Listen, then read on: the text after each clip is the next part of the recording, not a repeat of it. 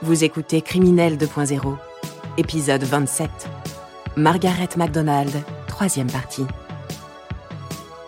En cette fin des années 90, Margaret va savoir jouer des nouvelles technologies comme personne.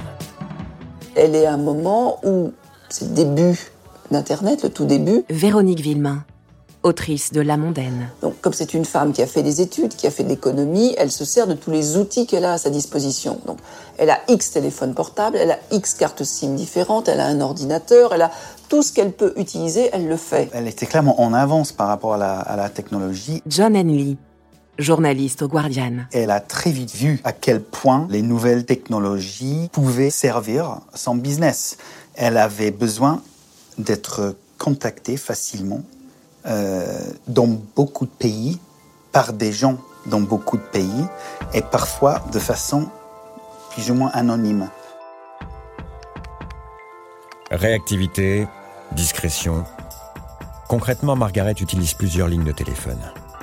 Pour les clients, elle a notamment un numéro suisse, un italien et un britannique. Une autre ligne est ouverte exclusivement pour les appels des escortes.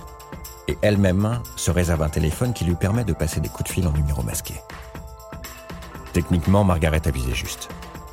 Les clients apprécient le mode de fonctionnement de cette agence dématérialisée. L'approche technologique couplée au savoir-faire commercial et marketing de la jeune femme fait mouche. Dans le milieu du proxénétisme haut de gamme, Patrick Ivars, ancien chef adjoint de la BRP. vu les tarifs qui sont pratiqués, autant séduire le client de façon à ce qu'il revienne une fois suivante pour euh, solliciter d'autres filles. De ce fait, il est nécessaire de bien connaître sa clientèle. C'est la même chose dans les grands hôtels. Quand on a des grands clients qui arrivent, euh, la chambre est quasi prête quand le client arrive avec ses goûts. Véronique Villemain, On sait qu'il aime les roses euh, violettes, il y aura un bouquet de roses violettes, qu'il aime les kiwis, on lui mettra des kiwis, etc. Tout ça est annoté, tout ça est le background. Bon. Et ça, elle y veille beaucoup puisqu'elle veut avoir une très belle clientèle. Mais c'est vrai que Margaret MacDonald, elle a poussé quand même la conscience professionnelle du proxénète euh, jusqu'à des niveaux assez élevés, Patrick Ivars, puisque elle arrivait à noter un certain nombre de choses sur, euh, sur ses clients, de façon à ce que le client, la fois d'après, soit satisfait. Margaret pouvait par exemple savoir que tel client espérait l'escorte en dessous noir et que tel autre ne jurait que par le blanc. Grâce à ce souci du détail poussé à l'extrême, au bout de deux ou trois ans, l'agence de l'anglaise commence à se forger une bonne réputation. Le milieu de la prostitution est quand même un réseau qui est euh, assez fermé. C'est très petit.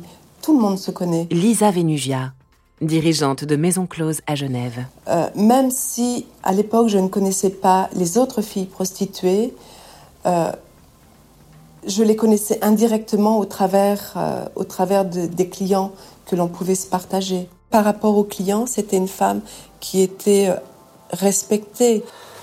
Alors les clients, en gros, euh, Marie-Hilda Guino, ancienne procureure de la République. ce qu'on appelle maintenant des people, people sportifs, people TV, et, et puis euh, industriels. Alors les noms des clients de Margaret MacDonald, alors je crois que j'ai dû les oublier. Une chose est sûre, les clients de l'agence sont des gens aisés, prêts à débourser des sommes importantes pour profiter des filles sélectionnées par Margaret. À l'époque, Axel gagne beaucoup d'argent. C'était énorme, donc on, on a vite envie de, de recommencer. Axel, ancienne amie de Margaret MacDonald. C'était un peu un cercle infernal. C'est qu'on gagnait tellement d'argent qu'après, euh, on n'a plus envie de travailler euh, pour... pour, euh, on gagnait en, en- en- en- en deux heures pratiquement euh, un mois de salaire, quoi, je veux dire, au SMIG pour quelqu'un. Donc c'était énorme, énorme, énorme. Il y a des filles qui travaillaient à plein temps. Moi, je faisais peut-être trois clients par mois parce que je travaillais à côté chez Air France, mais ça m'aidait euh, à vivre confortablement.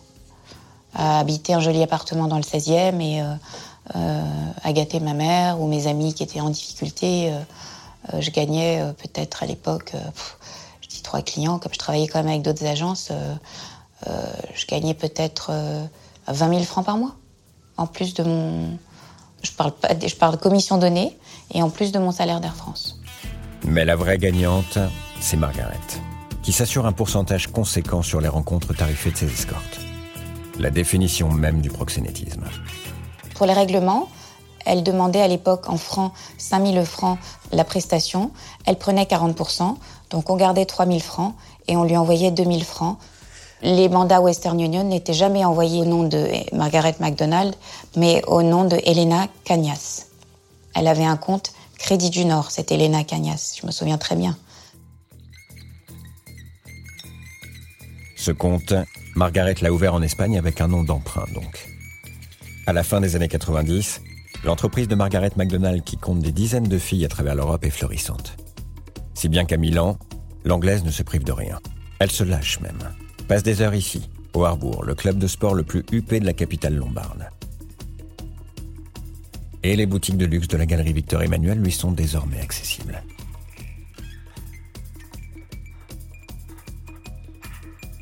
Margaret habite maintenant dans une belle résidence surveillée d'un quartier bourgeois excentré.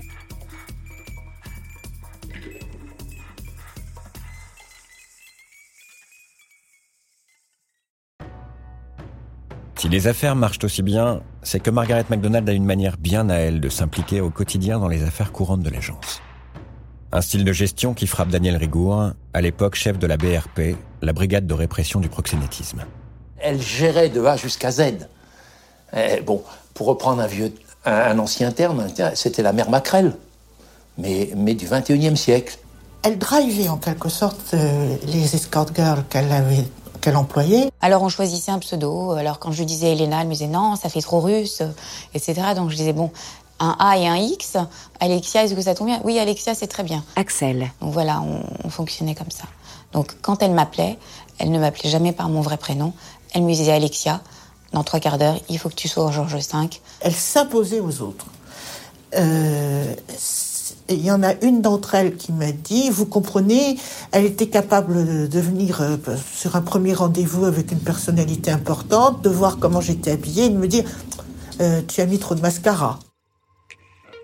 Margaret MacDonald est parfois même capable d'aller beaucoup plus loin dans ce besoin d'encadrer ses filles. Elle avait en fait une sensibilité réelle et une très grande culture car euh, elle était capable de citer euh, tel ou tel poète anglais ou allemand, euh, aussi bien dans la langue, sa langue naturelle, l'anglais, mais aussi dans la langue de l'auteur, pour expliquer telle ou telle chose qu'elle souhaitait voir faire par une de ses escortes. Mais chez Margaret, la conscience professionnelle et le sens de l'organisation flirtent souvent avec l'autoritarisme et l'envie de dominer. Elle avait exactement mes jours de repos pour savoir quand est-ce qu'il fallait me faire travailler ou pas. Et quand je rentrais euh, de, rotation, j'étais crevée, il m'arrivait de, me coucher. Elle m'appelait, euh, pas moi, à minuit, une heure du matin, en me disant voilà, t'as quelqu'un, rendez-vous dans, une demi-heure, trois quarts d'heure euh, au crayon. mais je disais, mais Margaret, mes ongles sont pas faits, mes jambes sont pas épilées. Oui, il faut que tu sois prête et que dans les trois quarts d'heure maximum, tu sois à l'hôtel. Il faut toujours que tu sois nickel quand je t'appelle. Euh, sache que c'est la dernière fois que je te le dis. La prochaine fois, je ne t'appelle plus. Elle faisait peur. Moi, parfois, j'avais peur. Je tremblais en décrochant le téléphone. La rudesse de Margaret avec les filles, Lisa, elle, peut la comprendre et l'analyser. Je peux être relativement sèche dans ce que je leur dis, parce que je sais exactement ce qu'on fait quand la porte est fermée, quand on se retrouve seul avec le client. Margaret MacDonald est quelqu'un qui a mis les choses en coupe réglée et intelligemment. C'était vraiment un chef d'entreprise. Et en ça, elle est assez, elle est assez euh, crispante et, repoussante. Cette façon de gérer l'argent, les filles, les rendez-vous, euh, le planning, disons, de, de leur occupation, c'est un job terrifiant. Et c'est un job qu'elle a effectué comme elle aurait effectué ça, sans considération finalement de la personne ni quoi que ce soit, quoi qu'elle en ait dit. Euh, qu'elle exécutait comme elle aurait vendu, euh, je ne sais pas, euh, des vêtements ou je ne sais quoi, avec la rentabilité qui devait être calculée en fonction de ça. Elle était très dure, mais elle était très sérieuse. elle nous payait rubis sur ongle quand elle nous devait de l'argent, c'était immédiat. On n'attendait pas 3, 4, 5 jours, une semaine. par contre, il fallait qu'on soit super réglo, nous aussi. Elle était dure, très dure, mais elle était super réglo. Tous ceux qui ont travaillé sur l'affaire McDonald ou qui connaissent personnellement Margaret s'accordent sur un point. Il y a chez elle, au-delà de l'argent, un autre ressort qui la pousse à faire ce job. Un ressort psychologique inconscient. Je crois qu'il y avait un problème euh, affectif et ce manque affectif, je pense qu'elle le compensait en mangeant. Mais attention, elle faisait que des très bonnes tables, elle buvait du très bon vin, c'était une épicurienne, donc elle allait dans des super restos. Euh, oui, Margaret mangeait beaucoup. Et moi, quand je l'ai rencontrée, elle était presque obèse. Elle était, monstrueuse. La nourriture, c'était, son seul euh, plaisir, quelque part. Elle n'avait pas de mec, elle n'avait pas de famille, elle n'avait pas d'enfants. Ses copines, euh, c'était, voilà, elle n'avait pas de vrais amis. Et la bouffe, c'était ce qui lui faisait du bien, certainement la seule chose, parce que je pense pas que c'était une femme heureuse au fond. Je pense que c'était une femme très malheureuse. Je suis pas sûre qu'elle s'aime beaucoup, Margaret MacDonald. Voilà. Véronique Villemain. Donc, elle a énormément besoin d'être aimée. Elle a besoin de compenser ce manque. Elle n'a peut-être pas eu des parents très aimants ou pas aimants comme elle aurait aimé. Donc, qu'est-ce qu'elle va rechercher? Des clients qui ont besoin d'elle, c'est une première cour, des filles à qui elle apporte de l'argent, qui lui rapportent de l'argent, avec qui elle crée des liens d'amitié, de complicité, presque pour certaines elle en devient la maman ou la grande sœur euh. Donc il y a tout ce lien pour une fille solitaire.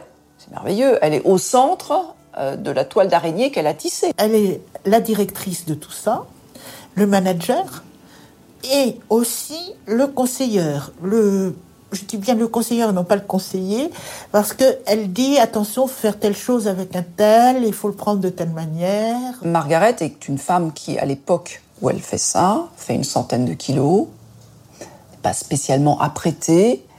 Et pour moi, elle va chercher des filles comme elle irait chercher des tableaux de collectionneurs. C'est-à-dire c'est une fille qui collectionne. Et si on est collectionneur, on va aller voir les œuvres, on va les regarder, euh, on va jouir de les regarder, de les toucher. Bon, elle fait la même chose avec ses filles.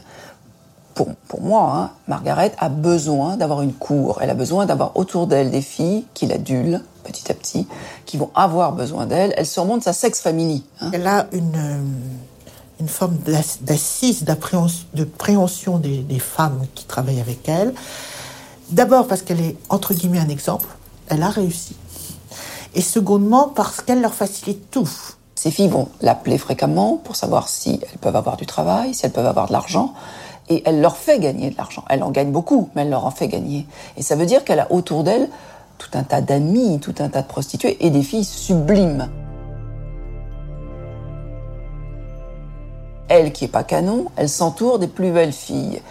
Moi, j'ai lu à l'époque où je travaillais, qu'elle, sur, sur Margaret entre autres, qu'elle leur demande tout un tas de détails intimes des relations qu'elles ont avec leurs clients. Elle fait parler les filles. Bon, raconte-moi, ça s'est passé comment, qu'est-ce qui t'a fait, qu'est-ce qui t'a dit. Il y a une certaine jouissance à écouter parce qu'il y a un certain transfert. Elle se dit, mais moi je pourrais y être aussi. Bon, euh, et elle a aussi une certaine attirance vers un certain nombre de ses filles. À l'orée des années 2000, l'agence est au maximum de son rendement. Margaret vient d'avoir 40 ans. Elle vit entre Milan et Athènes où elle a également acheté un appartement. Margaret ne retourne que très rarement en Angleterre. Comme si elle avait oublié sa famille. Elle s'est installée dans cette drôle de vie qui la transporte d'aéroport en aéroport, d'hôtel en hôtel, et travaille en solitaire. Margaret MacDonald, à l'époque, euh, était considérée comme une femme qui avait bien réussi, tout au moins dans notre milieu. La réussite dans ce milieu s'évalue au compte en banque.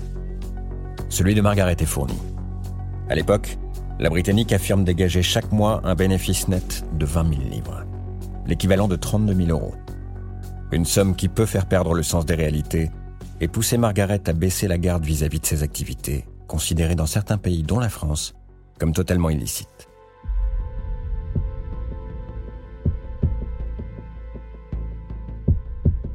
Vous venez d'écouter Criminel 2.0. Si vous avez aimé ce podcast, vous pouvez vous abonner sur votre plateforme de podcast préférée et suivre Initial Studio sur les réseaux sociaux.